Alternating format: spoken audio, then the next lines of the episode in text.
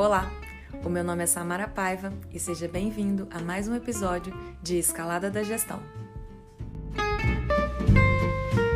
O papo é sobre planejamento estratégico, é um assunto que eu gosto muito e, assim, eu acho que é um dos principais pilares dentro de uma organização, que é o ponto onde você começa a implementar uma cultura, uma cultura clara mesmo daquilo que a empresa é, daquilo que a empresa quer levar para frente. O que a gente vai conversar aqui vai, vão ser, assim, alguns fundamentos, quais são os principais fundamentos que a gente precisa ter para um planejamento estratégico, quais são as bases, como a gente começa a reformular, como a gente começa a construir esse planejamento estratégico. O planejamento estratégico, para mim, ele é a base, assim, de tudo. Ele é onde vai direcionar mesmo a empresa. Então, muitos momentos onde a gente é voltado muito para o imediatismo, né? A gente tem mania de, no dia a dia, começar a resolver muito problema, imediatismo o tempo todo. O planejamento estratégico, não. Ele é algo onde você realmente tem um planejamento prévio sobre como você vai alcançar aquele, aquele objetivo, aquele principal objetivo que a empresa tem. O planejamento estratégico ele é realmente um processo gerencial. Então, é uma, é uma forma como a gente utiliza para realmente alinhar a empresa, não só a empresa é, internamente, mas até mesmo os clientes. Deixar claro para o cliente aquilo que a empresa é. E quando você tem isso claro, quando você tem isso bem alinhado, até a expectativa, né? A expectativa que o cliente constrói em cima do produto ou do serviço que você entrega ela fica mais clara e é mais possível de você superar com entregas cada vez melhores, tá? Então, assim, para mim é a base da organização empresarial é, e ela possibilita muita vantagem competitiva, por quê? É, quando você faz uma análise interna sobre a sua empresa, você consegue entender como que ela está posicionada no mercado, quais são as ações internas que você precisa executar para com que ela consiga realmente uma posição de maior competitividade e consiga evoluir frente a esses objetivos. Dentro do planejamento estratégico, como que a gente começa, né? Não sei se vocês já ouviram falar um pouquinho aí sobre missão, visão, valores de uma empresa. É algo bem é, conhecido. Algumas pessoas é, já implementaram dentro da empresa. Mas o que, que acontece? Existe a questão de ter uma, uma definição desses pontos já dentro da empresa e existe a questão de realmente ela acontecer né? Então, o que, que acontece?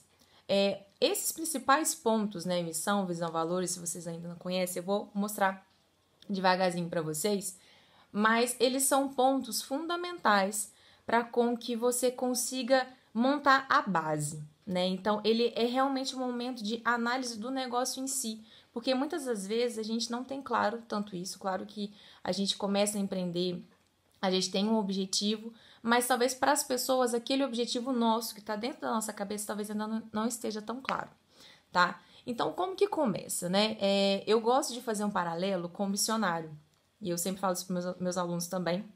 Por quê? O missionário, ele é alguém que caminha, ele leva uma mensagem para alguém, ele tem um objetivo, ele carrega algumas coisas consigo, ele não abre mão de determinadas coisas. Então, para mim, é, essa parte de definir mesmo as diretrizes estratégicas, né, que a gente fala, essa missão, visão, valores, é, ela é um momento onde a gente realmente constrói a personalidade ali daquela empresa. E assim, quando eu estava na faculdade, eu confesso para vocês que eu falo assim, ah, eu acho que deve ser só uma frase bonita. Juro. Né? E aí eu acho que é um pouco de falta de experiência, né? Primeiro período, foi o primeiro projeto que eu realizava, eu não entendia muito bem porquê daquilo. A gente só entende o porquê quando a gente executa as coisas, né? E quando a gente está realmente no operacional para entender o porquê que isso tudo é necessário. E aí, quando eu estava na faculdade, era o meu principal projeto, e aí eu lembro que eu fiz uma frase assim de missão maravilhosa para um projeto fictício lá que a gente executava. E, e assim, eu falei, nossa, que frase linda, que frase linda, que não sei o que, enfim. Só que o que acontece? Não é só uma frase bonita, né? Hoje em dia, é, principalmente depois que eu tive uma experiência é, dentro do operacional mesmo, trabalhando com equipes, dentro de uma empresa um pouco maior, é, isso ficou muito mais claro do porquê que aquilo acontecia, do porquê que aquilo era importante. Porque quando as pessoas entram para fazer parte da sua empresa, elas não conhecem quem é a sua empresa, elas não conhecem o que a sua empresa propõe. E isso, quando a gente define, tem essa definição um pouco mais clara, a gente consegue alinhar pessoas, alinhar propostas, alinhar pensamentos, processos internos também. É, então, por exemplo, a missão, né? A missão, comparando com uma pessoa que missiona, com um mensageiro, ele é aquilo que você leva. Então, o que, que a sua empresa leva? né? Então, o que, que a sua empresa propõe para o mercado? O que, que ela oferece, né? Então, por exemplo, é, algumas empresas, eu trouxe o exemplo aqui da, da Coca-Cola até, e assim, eu tinha uma missão, eu, eu trabalhava já com o exemplo da Coca-Cola, porque eu acho que é uma empresa muito interessante da gente analisar, né? Que ela está presente em qualquer lugar do mundo, parece, né? E exatamente, até então, até 2020, a missão da Coca-Cola era matar a sede do mundo. E toda vez que eu converso sobre isso, eu acho muito interessante a missão, porque Poxa, realmente, né? Onde não tem Coca-Cola, onde não tem a Coca-Cola em si, mas a empresa, a Coca-Cola Company, né? Que é a empresa que tem vários outros produtos junto com a Coca-Cola, ela está presente em todo, quase todo mundo, né? Então, atualmente eu estava eu tava analisando como que como que tá, né, essas diretrizes estratégicas, porque o planejamento estratégico, ele tende a mudar e consigo, ele muda tanto os objetivos quanto as diretrizes, né? E aí, como que estava o, o planejamento estratégico da Coca-Cola, a missão, ela mudou muito. Eu vou trazer para vocês esse exemplo. Mas assim, só se você pensar de matar a sede do mundo, é uma missão muito forte, né? É uma missão muito característica e ao mesmo tempo que onde realmente parece que ele, é, é, a empresa em si seguiu isso à linha, né? Seguiu isso à risca. Então, por isso que começa a fazer muito sentido, porque o grande, a grande missão dela era querer matar a sede do mundo né? Então, a, a companhia. Então, hoje em dia, até mesmo pelas ações, como ela se posiciona, o mercado que ela atinge, a expansão inteira da empresa faz todo sentido. Uma outra coisa, assim, né? Então, assim, o, essa é a mensagem, essa é a missão. E a gente também tem a visão, né? Então, a visão, ela é, é algo que é aonde você quer chegar, né? Ela traz um pouco de aonde a empresa se propõe a chegar. Isso não necessariamente é, é algo muito, muito delimitado, digamos assim. Então, assim, tem empresas que trabalham com uma, um planejamento estratégico para anos, tem uma empresa que trabalha com planejamento estratégico anual. E assim, depende muito dos objetivos. Eu já sou mais do é, que apoio, digamos assim, um planejamento estratégico um pouco maior, pelo menos de dois, três anos a cinco anos. Maior que cinco também eu acredito que é necessário mudar, porque muitas coisas mudam ao longo de cinco anos. Talvez as diretrizes, né, que é essa definição, que é quem é a empresa, o que, que ela faz, talvez não seja o ponto principal, mas os objetivos, as metas, os caminhos estratégicos, né? O planejamento estratégico, ele é como se você destrinchasse realmente um objetivo, né? E a gente vai trabalhar um pouquinho em aonde eu vou destrinchar esses objetivos, quais são esses objetivos, como eu construo tudo isso. Então, assim, a visão é aonde você pretende chegar, aonde você se propõe a chegar, né? O que, que aquela empresa visiona mesmo, o que, que ela almeja. Então, essa, né, é, seria uma das paradas, né? Quem empreende acho que sabe que nunca parece que o caminho é contínuo, né? Quem vive, a gente vive e a gente sabe que o caminho é contínuo. Então, para essas empresas também, é, que definem a, visão muito bem, ela facilita para com que todo o caminho, todo o processo interno dentro, dentro da empresa se alinhe para essa chegada, para esse objetivo que seja maior, tá? E aí consigo, né? O missionário geralmente ele tem algumas coisas que ele carrega com ele. E uma dessas coisas são os valores, né? Então os valores é algo muito forte dentro de uma empresa, é muito forte mesmo, porque caracteriza até mesmo é, a cultura no dia a dia, né? A cultura no dia a dia. O que eu costumo falar é que não adianta você chegar e construir, definir tudo isso de uma forma muito é, definir e simplesmente não implementar. Então, por exemplo, ah, se eu tenho que dentro dos meus valores, é, os meus clientes são prioridade, ou então que eu tenho de valorização de pessoas, e se eu não faço isso no dia a dia, de nada isso me importa, né? Não vale nada a pena disso. Vem muito da implementação é, dentro da empresa, e eu, eu até acho interessante quando todas essas diretrizes que a gente está falando aqui, quando elas são construídas também com as, com as equipes, porque é quem está no operacional, é quem vivencia aquilo diariamente, né? Quem, quem lida diretamente com o cliente muitas das vezes.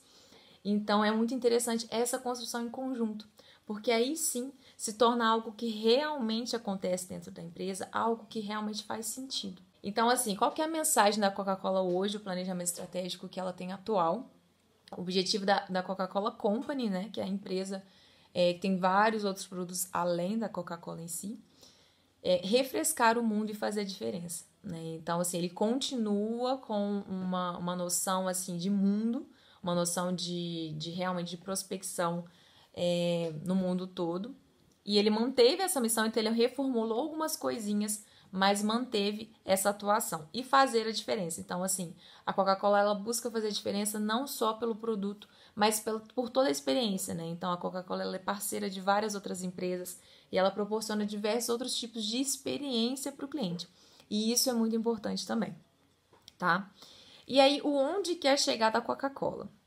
Criar as marcas cativantes, eu nem coloquei ela toda aqui porque ela era muito grande, a visão dela, tá? Então a gente falou primeiro da missão, que é essa mensagem, e depois a gente falou do onde quer chegar, né? Que é essa visão. E aí, é, eu coloquei um resuminho dela aqui, mas seriam criar marcas cativantes e oferecer bebidas para refrescar. Ele falava alguma coisa do mundo também de novo, é, através de um negócio mais sustentável e construindo um futuro melhor para a vida das pessoas, da sociedade e do planeta. Então, assim, é uma empresa de uma responsabilidade social é, que busca uma responsabilidade social até mesmo pelo posicionamento. Né? Então, a, a Coca-Cola ela é referência para o mundo inteiro. Então, ela quer ser referência também de uma empresa sustentável, até mesmo pela própria expansão. Né? Se ela não se preocupa com a própria expansão, poxa, quantas garrafas PETs, quantas né? Quantas embalagens, enfim, quanto plástico, enfim. Se ela não se preocupa com isso, é, ela é uma empresa que é realmente muito forte. E aí, por exemplo, isso pode ser uma coisa que não esteja alinhado àquilo que ela leva, né? Então, olha só, ela trouxe nessa visão de ser um negócio cada vez mais sustentável. E aí, observando o site da Coca-Cola, que é muito interessante, é, ele traz várias soluções, várias campanhas que realmente eles tentam ter uma ação social bem alta. Né? E às vezes a gente consumindo, a gente não pensa nisso, a gente não sabe que, o que tem por trás da marca, da marca em si. Né? Então é muito interessante, até se vocês quiserem conferir depois, é bem bacana. É, e um futuro melhor. Né? Então, um futuro melhor para a vida das pessoas, da sociedade, do planeta. Então, traz essa questão da responsabilidade social, não só ambiental, né? Mas também com as pessoas. Então, é, dentro dos valores, né? Então a gente chegou aí missão, visão e valores. E é interessante que ele destrincha, eles destrincharam de uma forma muito legal é, sobre os valores deles: marcas cativantes, mais sustentável e futuro melhor.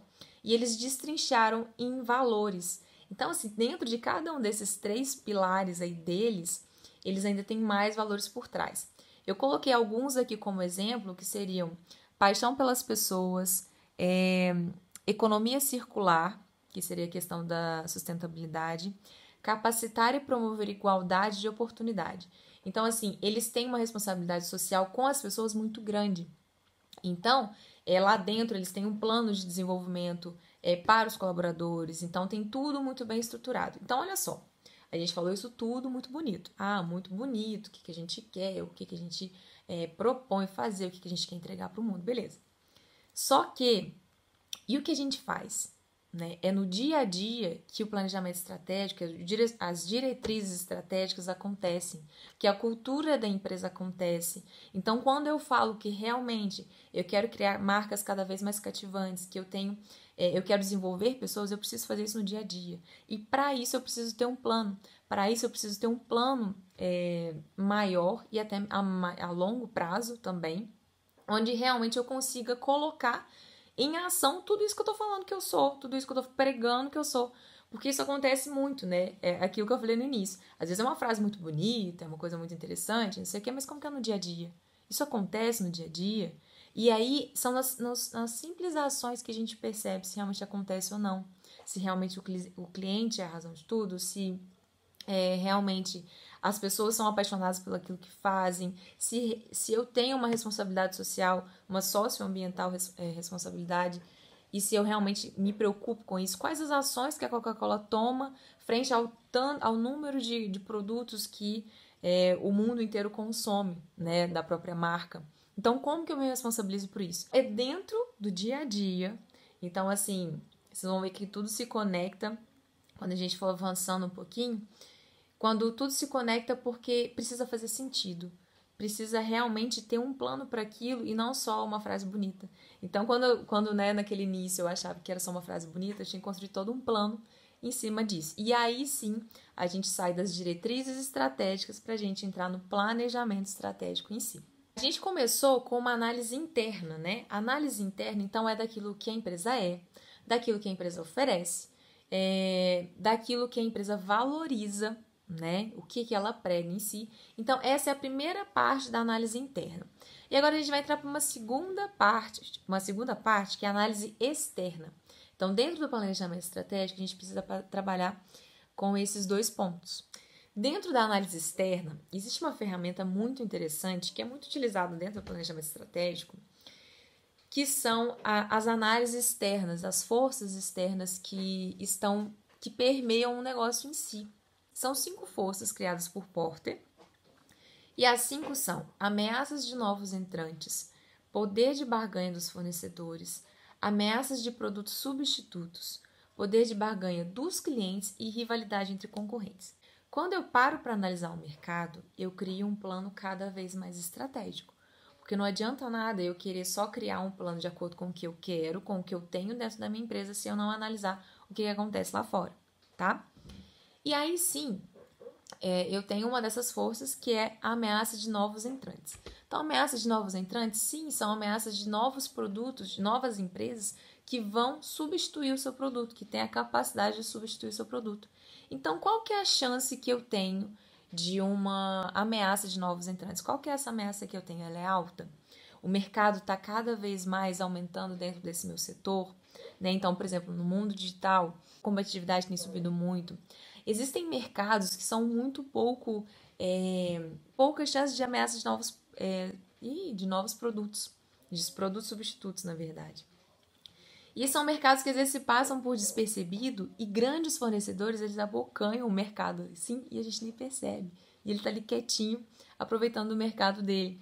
Mas porque às vezes a gente tem muita tendência de ir para aquilo que é muito tendencioso, sabe? Coisas que são muito diferentes, às vezes a gente quer muito diferente. É... E na verdade existe um mercado que às vezes é muito tradicional e as pessoas tendem a não querer, às vezes, uma coisa tão tradicional. Tá? Até mesmo inovação em mercados tradicionais é um pouco mais difícil. Né? Então, às, vezes, até a gente, que é um pouco mais é, jovem, a gente busca, às vezes, por coisas muito inovadoras. É, conversava isso muito com meu irmão. é, e uma outra questão, uma outra força que a gente precisa analisar é o poder de barganha dos fornecedores. Por exemplo, quando eu tenho um fornecedor, eu tenho só um fornecedor no mercado. Se eu tenho só um fornecedor no mercado, a tendência é que ele tenha um poder muito forte sobre mim, porque eu sou dependente. Então, se ele aumenta o preço, eu vou atrás. Se ele faz qualquer coisa, se ele tem um prazo maior, se ele tem um prazo de, de entrega muito demorado, o que, que eu vou fazer? Né? Então, isso é uma fraqueza, isso é uma ameaça. E isso faz com que ele acabe tendo muito poder até mesmo sobre as suas demandas. Então, o que, que acontece quando a gente geralmente tem essa, esse tipo de ameaça? A gente precisa fazer um plano para com que a gente diminua ao máximo essa dependência. Essa dependência de apenas um fornecedor. Ah, mas tem, é muito difícil conseguir fornecedor. É necessário encontrar novos para com que isso não seja uma coisa que possa enfraquecer em alguns momentos o seu negócio, tá? É, uma outra coisa, uma outra força também é a ameaça de produtos substitutos. E às vezes a gente acha assim: ah, eu não tenho concorrente, digamos assim.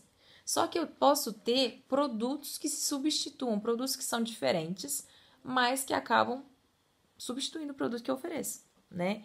Então, por exemplo, ah, se eu tenho uma loja de presentes, né? Uma loja de presentes de, de casa, alguma coisa assim. Não presente de casa, uma coisa de casa, né? É, objetos de casa, eles são produtos que geralmente o pessoal dá para presente, compra muito para presente também, né? Alguns enfeites, enfim. Só que eu tenho vários outros, por exemplo, uma, uma loja de roupa também acaba sendo uma concorrente, digamos assim, indiretamente. Mas eu tenho que entender qual que é esse poder. Será que as pessoas têm mais essa tendência de comprar do meu concorrente? Como que elas estão se posicionando? Então, quando eu atuo, é, quando eu ajo, eu faço um planejamento para também entender como que eu posso diminuir essa ameaça de produtos substitutos que podem ser diretamente produtos iguais aos meus ou produtos que não são iguais, mas são é, indiretamente ali substitutos. Poder de barganha de clientes. Então, é o poder que eu tenho, que o meu cliente tem sobre mim. Quando e quando isso acontece? Quando geralmente tem uma concorrência muito alta. Então, quando eu tenho concorrência muito alta, eu logo quero vender. Eu logo quero ganhar aquele cliente, porque às vezes ele está competindo às vezes por preço, né? Se eu tenho muita oferta no mercado, então o que, que eu posso fazer para com que isso não seja uma, uma ameaça para mim, tá?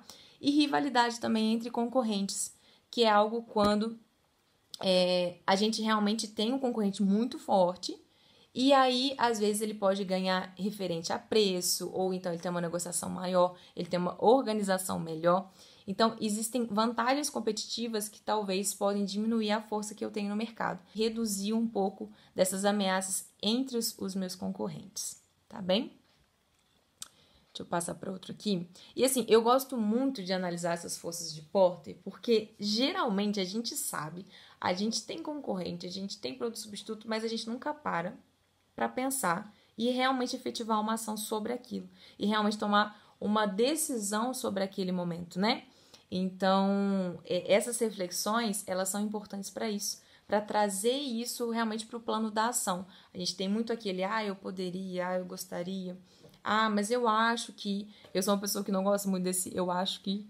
Eu sou uma pessoa muito de dados, eu preciso confiar em dados, ver isso visualmente, né? Ter isso visualmente na minha frente para realmente eu conseguir tomar uma decisão mais clara. Então, quando a gente fica muito no achismo, muito de ah, eu preciso, mas nunca vai para o plano de ação, é aí que mora o perigo, digamos assim. A gente fez uma análise, uma prévia de uma análise interna, e agora a gente passou para uma análise, a gente passou anteriormente para uma análise externa e voltamos agora para a análise interna novamente. Por que, que eu fiz as duas primeiro antes de entrar nessa parte? Por quê? Quando eu analiso externamente o mercado, quando eu analisei como que eu sou, como que eu funciono, enfim, é, aí sim eu consigo começar a compilar sobre os meus objetivos estratégicos, né? E dentro desse objetivo estratégico, dentro desse planejamento, existem quatro pilares que são principais aqui, né? Então eu costumo falar que negócio é igual a gente, né? A gente tem que ter equilíbrio físico, mental, psicológico, é, profissional, pessoal, enfim. São vários pilares que a gente tenta balancear na nossa vida. E na empresa é a mesma coisa, a gente tem vários pilares que a gente precisa balancear, tá? Isso ajuda muito, porque você fica assim, ah, eu vou construir objetivo, mas eu vou construir como, por onde eu começo. Então aqui, esse é o principal, acho que é o principal ponto para mim também, um dos principais pontos e pilares, porque ele te direciona, né? Então, assim, dentro do direcionamento estratégico, dentro do planejamento, a gente vai trabalhando esses quatro pilares. Ele começa, eu acho interessante a forma como ele se divide, porque na minha cabeça faz muito sentido, com pessoas. Né? Então, pessoas são a base de tudo. Vocês vão ver que pessoas estão tá ali embaixo, mas na verdade, pessoas é a base de tudo. Né? A gente tem um negócio para pessoas, com pessoas, por pessoas, e eu sou a pessoa assim, que mais defende isso, porque tem que fazer sentido para todo mundo. Né? Se não fizer sentido para o cliente, se não fizer sentido para o colaborador, se não fizer sentido para o gestor, para o diretor, para o sócio, enfim, se não fizer sentido não vale a pena, se não tiver claro, né? Então, assim, a motivação, ela vem muito dessa clareza que a gente traz para as pessoas e desse alinhamento. Aí lembra que a gente falou ali atrás sobre os pilares, né? A gente falou dos pilares, os pilares de missão, visão, valores, e que até então pareciam frases ingênuas, né? Frases mais simples e que talvez passavam um pouco despercebidas. Mas quando, por exemplo, eu tenho um colaborador novo, ou então os, os colaboradores que trabalham comigo, quando eles têm clareza sobre isso, eles conseguem também observar com clareza aquilo que você quer, aquilo que a empresa almeja, né? Aquilo para onde ele está fazendo parte, né? Como ele pode atuar para com que realmente ele continue fazendo parte daquela empresa e ciente daquilo que realmente ela busca e daquilo que ele executa. Então não adianta a gente só falar também, falar que é assim, falar que não sei o que e não executar no dia a dia, tá? Então, valores são muito importantes. É, você pode definir valores como qualidade, que é um dos valores muito fortes, cliente em primeiro lugar, como desenvolvimento de pessoas, isso é um valor muito forte. Então, você se compromete em desenvolver as pessoas, desenvolvimento sustentável também. E aí, só para mostrar para vocês a importância desse alinhamento, tá? Voltando um pouquinho na questão de valores. É, outro dia eu sempre ficava assim. É, eu sempre respondia, né? A gente sempre tem uma agilidade aqui para responder os clientes, enfim. Mas é, a gente sempre, eu, eu aqui como meu sócio, a gente sempre conversava muito sobre isso, né? E ele é um pouco mais, ah, responde, responde, responde, muito instantaneamente. E eu não entendia por que, que aquilo acontecia e por que, que a gente sempre discutia daquilo. Eu falei, calma, eu vou responder, né? Mas calma. E aí a gente falou assim, aí ele falou, não, mas é porque agilidade é um dos nossos valores, é um dos nossos pilares. Aqui a gente tem que ser ágil. Aí eu falei, ah, tá, mas ninguém nunca tinha falado isso comigo. Quando você tem isso claro e com a equipe muito claro, fica mais fácil de você priorizar. Né? Então, quando eu tenho, por exemplo, qualidade ao invés de, de, de prazo, por exemplo, ao invés de agilidade, eu consigo priorizar atividades. Eu consigo, por exemplo, então, se o cliente vem sempre em primeiro lugar, então eu consigo passar outras atividades para depois do cliente, sempre vai vir meu cliente na frente. Então, quando eu tenho isso muito claro, isso facilita até mesmo para direcionar as pessoas que trabalham comigo. Aí, voltando aqui, né, nos pilares dos objetivos estratégicos, aqui é a parte onde a gente começa a destrinchar sobre esses objetivos. Então, o que, que eu quero para esses objetivos? Né, já que é um planejamento, já que a gente falou de missão, de chegar, de visão, então, o que, que eu quero para esses objetivos? E a gente começa com pessoas, que pessoas é a base de tudo, como eu já tinha falado com vocês.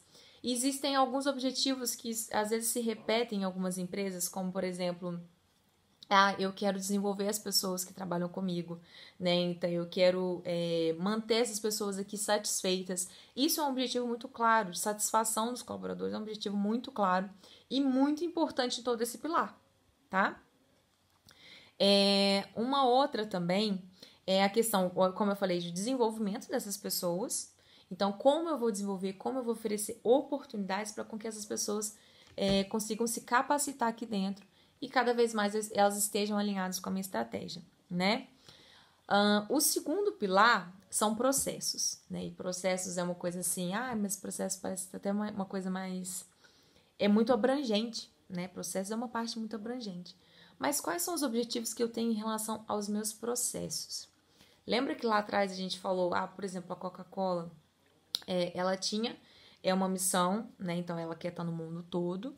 Ela tinha a visão dela que era conseguir desenvolver sustentavelmente, conseguir desenvolver e capacitar as pessoas ali dentro, né? Então isso é muito importante. E aí agora a gente volta para esse ponto. Beleza, ela falou aquilo tudo. Mas como é que a gente coloca isso em prática? Como que isso acontece? Então, por exemplo, no pilar pessoas, eu preciso ter um objetivo claro de eu preciso capacitar essas pessoas. Eu preciso desenvolver essas pessoas. Então, esse é um objetivo claro que a Coca-Cola, por exemplo, de acordo com tudo que ela se propõe a fazer, precisa obter, né? E não é diferente com as nossas empresas também. Em relação a processos, né, conectando de novo esse exemplo da Coca-Cola, então assim, ela quer alcançar o mundo inteiro. Então, como que eu vou fazer isso? Eu preciso ter o processo mais otimizado possível. Além de tudo, ela falou de desenvolvimento sustentável. Então, como que dentro do meu processo eu vou tornar a minha produção cada vez mais sustentável? Então, objetivos como é, otimização de produção, como o desenvolvimento, desempenho, melhoria do desempenho da produção, e aí isso pode ser, né, dentro da Coca-Cola, no caso, seriam vários processos, então eu posso ter diferentes objetivos, diferentes processos dentro desse pilar.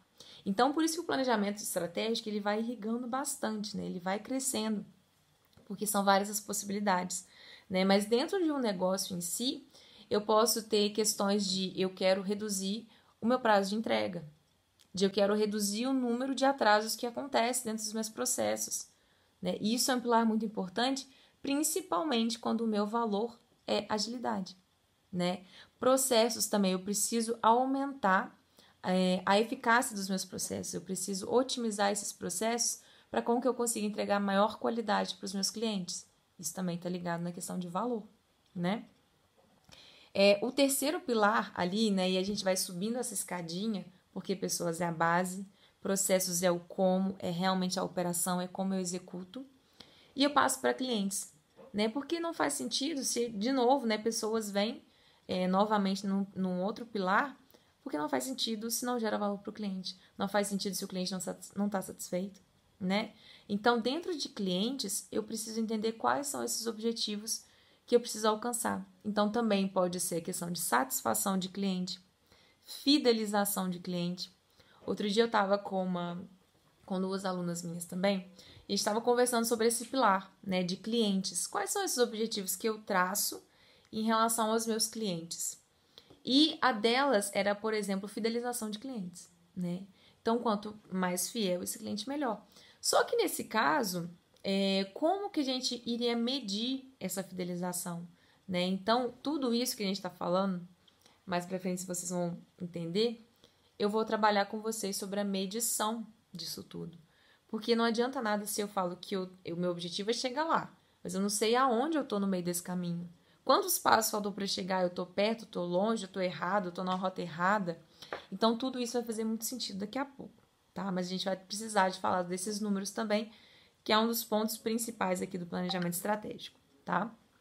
E aí, a gente entra com a questão de financeiro.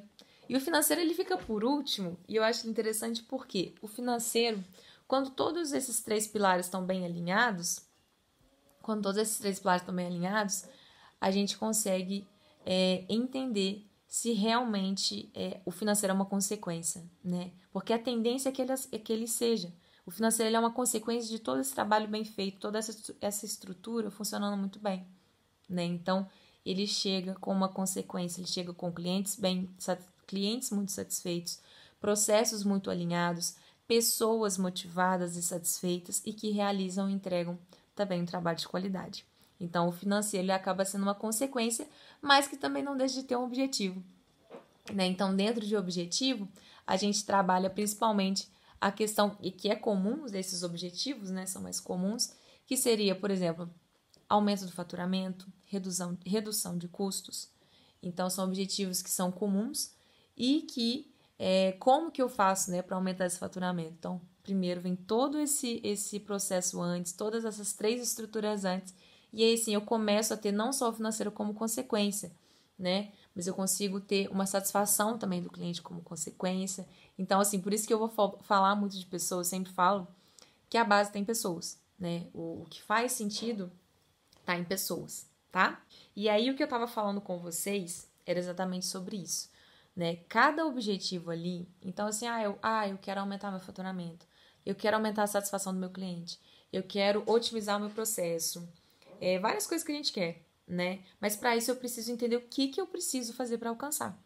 Né? Então, para cada objetivo, para cada objetivo que a gente conversou, objetivos esses que estão ligados lá em cima, a missão, a visão e aqueles valores, né? E também essa análise externa do mercado. Existem outras formas também de análises externas, mas para frente eu vou compartilhar com vocês, essa é uma delas, tá? E, e aí sim entra no que, que eu faço, né? Como é que eu faço?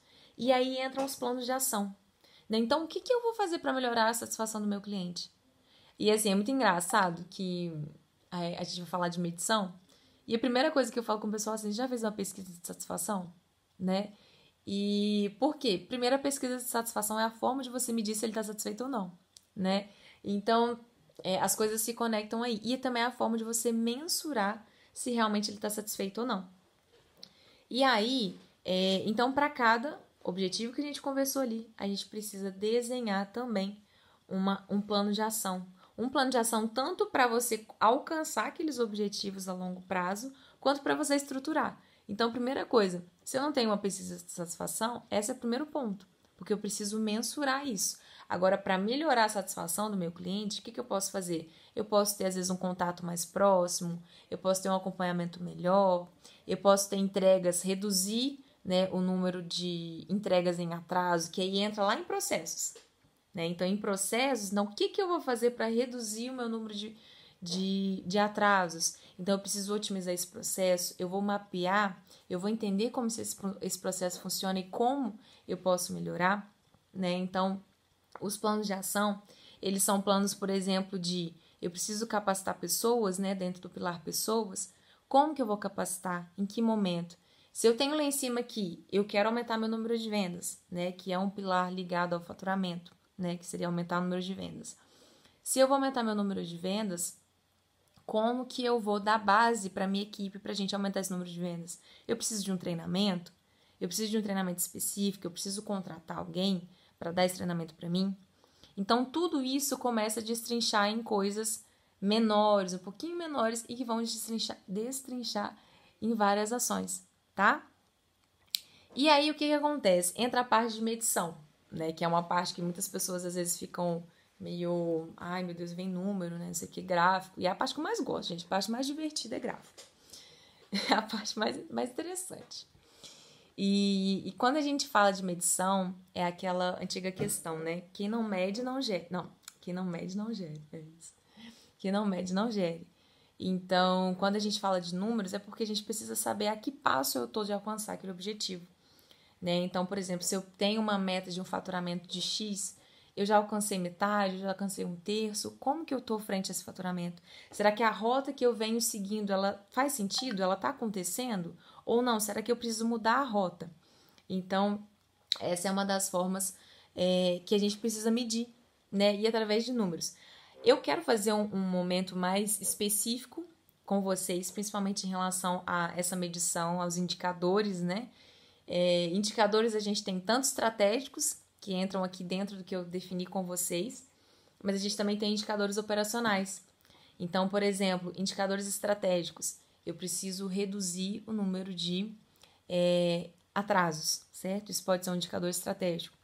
Mas o operacional pode ser que eu tenha necessidade de fazer uma medição da operação, uma medição de que de quanto tempo tal etapa demora, de quanto tempo é, a pessoa demora para embalar um determinado produto? Será que eu consigo uma embalagem que vai otimizar esse processo? E aí, a questão também de é, como medir os resultados, então seriam os indicadores. É, hoje em dia, né, o, ele, essa verificação desses indicadores geralmente ela acontece mensalmente. Eu atualmente tenho alguns clientes, né, que eu já, já passaram pela etapa da mentoria, por exemplo, e que hoje em dia eu faço um acompanhamento mensal de como que está o planejamento realmente como que estão essas metas e quais são esses planos que a gente precisa realizar para que isso aconteça, tá bem? É, e aí, gente, tudo é muito interligado, né? Então, vocês viram que a gente falou aí da base, a base que é a empresa em si.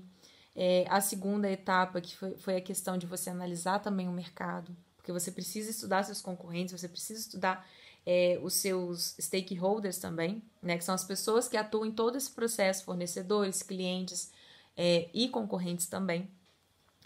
E a importância da gente começar a criar esses planos de ação. É, sobre os objetivos, né? Então, o que eu geralmente gosto de falar, é, fazendo um paralelo né, com a nossa vida pessoal, eu fiz um treinamento assim, semana, semana retrasada, eu fiz um treinamento assim, de planejamento estratégico para a empresa, junto, alinhado ao planejamento estratégico pessoal. Por quê? Porque quando a gente tem um planejamento estratégico, é, ele segue o mesmo parâmetro, digamos assim, ele segue a mesma linha de raciocínio. Então, eu tenho pilares na minha vida, eu tenho pilares na empresa, eu tenho objetivos diferentes para a minha vida, eu tenho objetivos diferentes para a minha empresa. E aí, assim, quando eu começo a definir, quando eu começo a entender como tudo isso acontece, eu consigo traçar planos de ação para realmente alcançar aqueles objetivos. Né? E não é simplesmente não é simplesmente você traçar um plano de ação muito amplo, né, muito fora de si, mas o que, que você pode fazer hoje para mudar esse objetivo que você tem e que você às vezes está deixando de lado. Né? Então, se você quer desenvolver as pessoas que trabalham com você, o que, que você pode fazer hoje? Como que você pode atuar, como você pode mudar no seu dia a dia? Lembra que cultura, Gestão estratégica é no dia a dia. Ela não é uma coisa visionária que eu vejo daqui a tantos anos. Não. Ela vai acontecer no dia a dia da empresa. Então, essa é uma parte extremamente importante quando eu entro na parte de rotina mesmo. Né? Então, por exemplo, essa única a questão da rotina de medição, né, que é o mensal que eu falei, é um tipo de rotina. Mas eu tenho vários outros. Por exemplo, uma prospecção de clientes. Eu tenho rotina para as pessoas que trabalham comigo sobre prospecção de clientes. Eu tenho uma rotina voltada para atendimento do cliente, para satisfação desse cliente, né? Como que é o meu acompanhamento? Eu tenho uma rotina de acompanhamento do meu cliente. Então, geralmente, eu, eu gosto de eu gosto de ter essa rotina de acompanhamento, né, de traçar isso, porque isso interfere totalmente na satisfação e na visão que ele tem da qualidade do trabalho, né, da atenção, da empatia que você traz para ele. Dentro dessa rotina, né, são coisas simples do dia a dia, mas que quando você tem uma repetição, ela acaba sendo notória e constante e sólida, né, que é aquilo que a gente falou de cultura. Se eu não tenho a cultura no dia a dia, não faz sentido, tá? Deixa eu ver que eu tenho mais um outro aqui. E aí, gente, eu queria deixar para vocês um checklist de ações que vocês podem fazer para começar a implementar no negócio de vocês. Né? Então, assim, a primeira coisa é entender qual que é essa missão de vocês, né? Qual que é a missão do negócio de vocês, né? Elevar bem-estar, elevar é, possibilidade de crescimento para as pessoas. Eu, compartilhando com vocês, é, uma missão minha é que eu gosto muito da área de empreendedorismo e eu acho que quem gosta, assim, é, tem vários perrengues, várias coisas assim, mas a gente se identifica e se sente muito livre. Um dos meus objetivos é conseguir possibilitar essa liberdade, é, mas para isso, né, o empreendedorismo, uma das, um dos principais fatores ali do empreendedorismo é, às vezes, a gestão. Né? Então, muitas empresas, é, negócios fecham por falta de gestão. Então, uma forma como eu vi de levar essa liberdade para as pessoas é através é, do ensinamento, né, da, da mentoria, da consultoria em gestão de negócio mesmo. Então, essa é uma das minhas missões, né? A missão do meu negócio em si. E aí eu queria que vocês deixassem também, conseguissem construir isso. É, os valores que você não abre mão. Então, são aquelas coisas que você não abre mão, né? Seria qualidade, seria respeito ao cliente, seriam entregas impecáveis, seria desenvolvimento sustentável. Vocês podem listar é, alguns é, valores, existem empresas que têm vários, mas não precisa de muita coisa. Mas aquilo que realmente é essencial no seu negócio, aquilo que você não abre mão, né? Aquilo que, por exemplo, qualidade. Tenho muitos clientes que são assim, né? Tem uma qualidade excelente. Não, não se importa em questão de competição no mercado, em questão de competitividade do preço, porque a qualidade é que vai falar. E os clientes conseguem perceber isso. Então é muito importante quando você prega e realmente aquilo acontece, né? Porque aí sim o, o cliente consegue te identificar por isso. É, como você vê o seu negócio daqui dois anos? Eu coloquei dois anos, vocês podem ver daqui cinco, alguma coisa assim. Mas eu acho que é uma forma mais simples, às vezes, de pensar nessa primeira, nesse primeiro contato com o planejamento estratégico. O que te motiva a continuar? Porque eu acho que esse é o propósito, né? O propósito, geralmente, ele não está tão ligado né, tecnicamente no planejamento estratégico, mas eu acho que é de onde a gente tira força para continuar, né? Então, é, o que, que te, o que te move, né? O que, que faz você continuar todos esses dias trabalhando, insistindo nisso. Então, acho que é muito bom ter claro isso pra gente. Então, checklist desse momento que a gente teve de gestão aqui nesse primeiro, primeiro bate-papo que a gente teve. Espero que vocês tenham gostado também. Então, gente, beijo. Foi um prazer estar aqui com vocês e até o nosso próximo papo de gestão.